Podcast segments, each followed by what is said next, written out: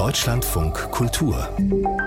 Buchkritik und da blättern wir jetzt in einem neuen Bilderbuch aus Belgien. Von dort kommt die Autorin Anne Erbotz, die inzwischen sehr populär ist, in viele Sprachen übersetzt, preisgekrönt für ihre Arbeit. Zu Hause bei Hadik und Mietzke heißt ihr jüngstes Buch, das es jetzt auch auf Deutsch gibt. Und, und unsere Kritikspezialistin für die ganz kleinen Leserinnen und Leser, das ist natürlich die Silvia Schwab. Ich grüße Sie. Guten Morgen.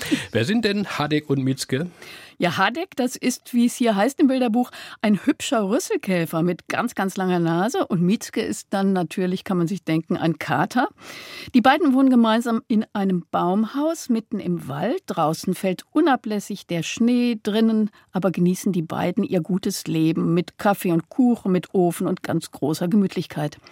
Hadek, der Käfer, liest und liest und liest ein Buch nach dem anderen. Mietzke dagegen räumt auf, guckt aus dem Fenster, sitzt sitzt im Sessel, träumt vor sich hin und seufzt. Und man kann sich schon denken, Mietzke langweilt sich. Das hört sich nach einer mummelig kuscheligen Winterstimmung an. Man passiert denn auch was? Trägt sich etwas zu am warmen Ofen, damit sich die Mietzke nicht mehr langweilt? Ja, und damit sich auch die Kinder nicht langweilen. Ne? ja, irgendwann bemerkt nämlich der lesende Käfer, dass es dem Freund langweilig ist.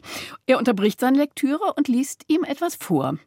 Und das gefällt dann der, dem Kater so gut, dass er nun vorsichtig selbst ein Buch in die Hand nimmt. Er beginnt darin zu blättern, es anzuschauen, schließlich zu lesen, ist total eifrig bei der Sache und irgendwann unterhalten sich die beiden sogar darüber. Und am Schluss ist es dann umgekehrt. Hardek, der Käfer, schaut aus dem Fenster und Mietzke ist ganz vertieft in ein Buch. Und Danach fallen sie dann in Schlaf zwischen riesigen Bücherstapeln, gemütlich in Kissen gekuschelt. Oho, es geht also um das Lesen als wichtige und wohltuende Beschäftigung. Ähm, ja, das ist die Botschaft. Äh, wie, wie, kommt, wie kommt das rüber? Also so als pädagogische Zeigefinger, schön lesen, Kinder, ist was ganz Tolles. nee, eben gerade nicht. Und das ist das Tolle an diesem Buch. Dieser grundlegende Gedanke, dass das Lesen wichtig ist, dass es gut tut, dass es Spaß macht, der wird eben nicht an die große Glocke gehängt. Also der kommt auch nicht als Botschaft rüber, sondern wir erfahren, wir erleben das sozusagen mit Mietzke, wie nebenbei. Und interessant ist nun eines, wir als Leser und Betrachter können den beiden Tieren über die Schulter schauen und einzelne Titel und Bilder von den Büchern, die Sie da lesen, auch selbst sehen. Also Sie lesen zum Beispiel die slawische Märchen von Baba Yaga, den Klassiker Moby Dick, ein Vogelkundesachbuch. Da ist die Seite mit dem Rotkehlchen zauberhaft ähm, gemalt aufgeschlagen. Es gibt einen Comic, es gibt eine, ähm, ein Kochbuch und dann auch ein wunderschönes Bilderbuch mit aquarellierten Unterwasserbildern. Also es ist eine ganz breite Palette von Lesestoff, den die beiden da vor sich Moby, haben. Moby Dick, das ist doch nichts für Kinder. ja, naja, man, man fordert Kinder, damit sie dann ein bisschen irgendwann mhm. später ein bisschen ähm, na, sich da bilden oder Erfahrungen machen. Und es hat halt auch äh, Illustrationen, die sieht man dann eben. Ich weiß noch, als ich Moby Dick irgendwie mit zwölf Jahren nahm, da habe ich den Film im Ohr gehabt und dann las ich das Buch, das stinkt langweilig. Aber Silvia Schwab, wie, wie erzählt denn die Erbutz diese Geschichte? Was macht sie anscheinend so besonders? Die Autorin ist ja mittlerweile so berühmt geworden ja, ja. Durch, durch, ihre Erzählweise. Es, also für mich sind es zwei Punkte. Der eine ist, vermenschlichte Tiere können ja schnell kitschig wirken oder albern. Und Anne Erbotz gleitet nie ab ins Süßliche. Also davor bewahren sie der sehr knappe, der sehr sparsame, klare Text und dann eben die vielen Bilder, die in ganz unterschiedlicher Technik gestaltet sind. Und das ist jetzt die zweite Besonderheit.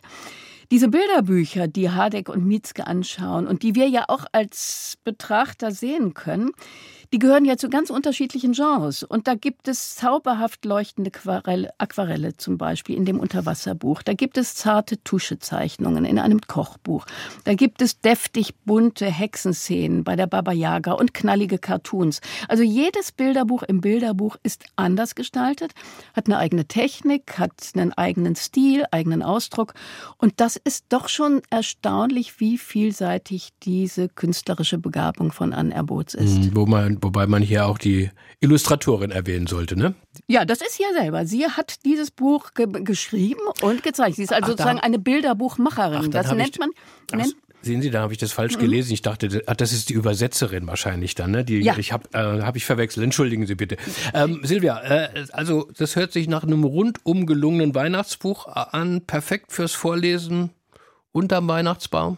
Unterm Weihnachtsbaum, vor dem Weihnachtsbaum, ja, am, im Bett. Ich finde unbedingt, das Buch erzählt eben eine ganz einfache Geschichte auf so leise, so augenzwinkernde Weise, dass man auch erst beim zweiten Lesen die Bedeutung seiner Aussage realisiert, nämlich dass das Lesen glücklich macht, dass es klug macht.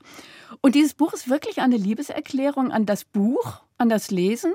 Und künstlerisch ist es eben so klar gemacht, so schön gestaltet, auch farblich übrigens so stimmungsvoll, dass auch Kinder, die noch gar nicht lesen können, also diese Liebeserklärung so, sofort verstehen.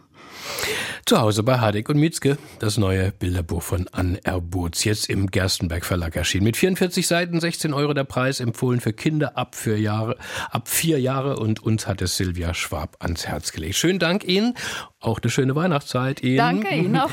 Und die Besprechung von Silvia Schwab mit allen Buchangaben, die lesen wir wie immer in Ruhe nach im Netz unter deutschlandfunkkultur.de.